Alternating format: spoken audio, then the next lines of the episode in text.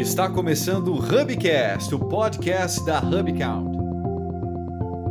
Cara, no Brasil nós temos aí por volta de 20 milhões de empresas, certo? Uhum. Então, se você pega aqui todo esse nicho aqui, ó, ó, só de MEI nós temos 10 milhões de empresas. De microempresas, que faturam até 360 mil, 6,6 milhões de empresas. Pequenas empresas, que vai aí é muito mais aqui voltado no Simples Nacional, um milhão de empresas né? né? Esses dois nichos aqui no, no, no simples. E aonde a gente se posiciona, né? Se posiciona aqui, ó. Né? Pega um pouquinho do pequeno, porque é inevitável, mas bem pouco.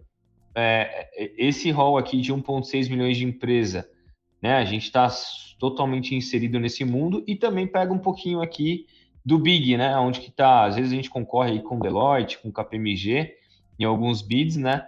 Então a gente está tá se posicionando exatamente aqui, que são empresas aí do lucro real presumido, etc. Eu, eu acho legal esse nicho do, do, do, nível de PJ, né? Tem muito mercado, né? Você vê aqui que tem é, 16, 17 milhões de empresas aqui, né? É, e que o, né, o mercado ele é, ele é muito grande, né?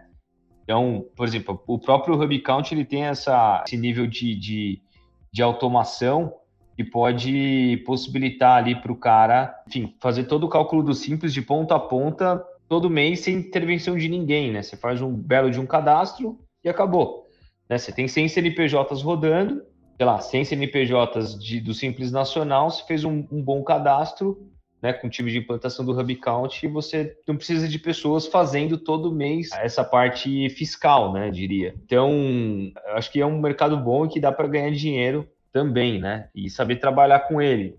Nesse nicho, e o cara não quer também contabilidade consultiva, ele não quer, ah, eu, eu, olha, eu vou, vou, vou mostrar. O cara emite uma única nota, você quer mostrar o quê para o cara de, de consultivo, entendeu?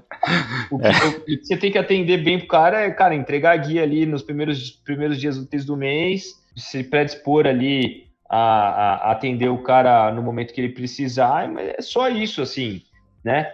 Eventualmente para ganhar dinheiro mesmo, não precisar entregar contabilidade, não precisa entregar contabilidade no mês a mês, pode colocar até contratualmente para entregar isso anual, enfim.